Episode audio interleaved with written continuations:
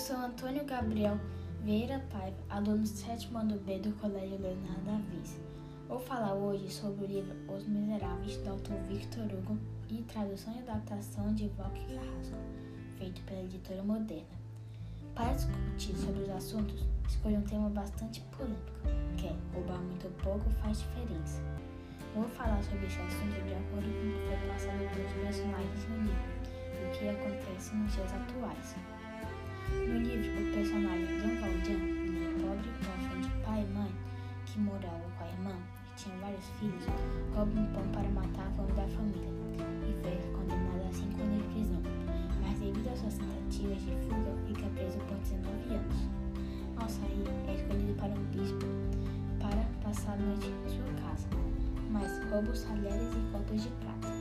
Ao ser descoberto, os policiais o levam para que o bispo reconheça, bispo o ostenta falando que foram presentes que ele deu ao Jean Valjean, na esperança que Jean mude suas ações.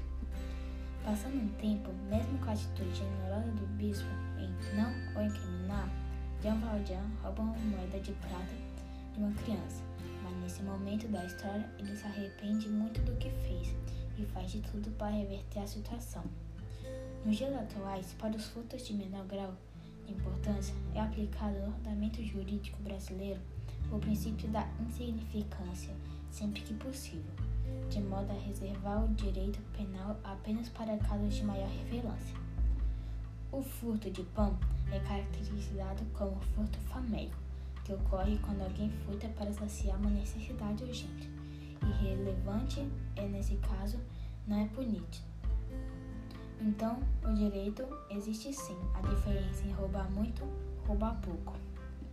Mas esse assunto, como disse lá no início, é bastante polêmico e no meio social, existem umas pessoas que não concordam com o que é aplicado pelo direito e considera todo tipo de furto um crime.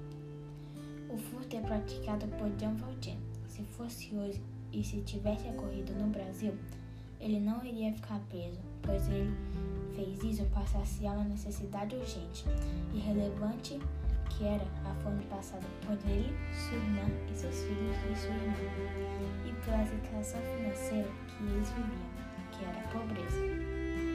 Para me ajudar no debate sobre esse assunto, eu vou entrevistar minha mãe. O nome dela é Ana Luísa e vou fazer algumas perguntas para ver qual é a sua opinião.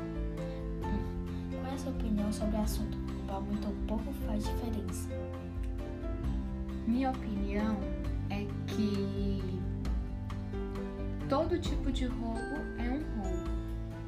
Óbvio que no Brasil tem as questões sociais que o país passa. Pessoas com muita pobreza, que, que têm as suas necessidades e que, na maioria das vezes, o governo não disponibiliza oportunidades para essas pessoas obterem o seu próprio alimento, né? Que é o trabalho. E na maioria das vezes essas pessoas acabam roubando para saciar a fome. Só que, na minha opinião, mesmo assim é errado. Porque é um roubo. A pessoa que rouba pouco, ela também pode roubar muito. Então, é uma questão muito complexa. É... Para mim, essas pessoas não deveriam ser punidas com tanto rigor, mas deveriam sim ter uma punição mais branda para elas, visto que a atitude delas não foi para roubar em si, mas para saciar a fome. Bem, o que você achou do caso do personagem Jean Valjean? Que eu, o que eu achei da história assim no início que você me contou é que ele era uma criança pobre que roubou para ajudar a família como disse no início, ele deveria cumprir alguma pena socioeducativa, mas não ficar tantos anos preso, porque isso influenciou no que ele se tornou, né, hoje, na história.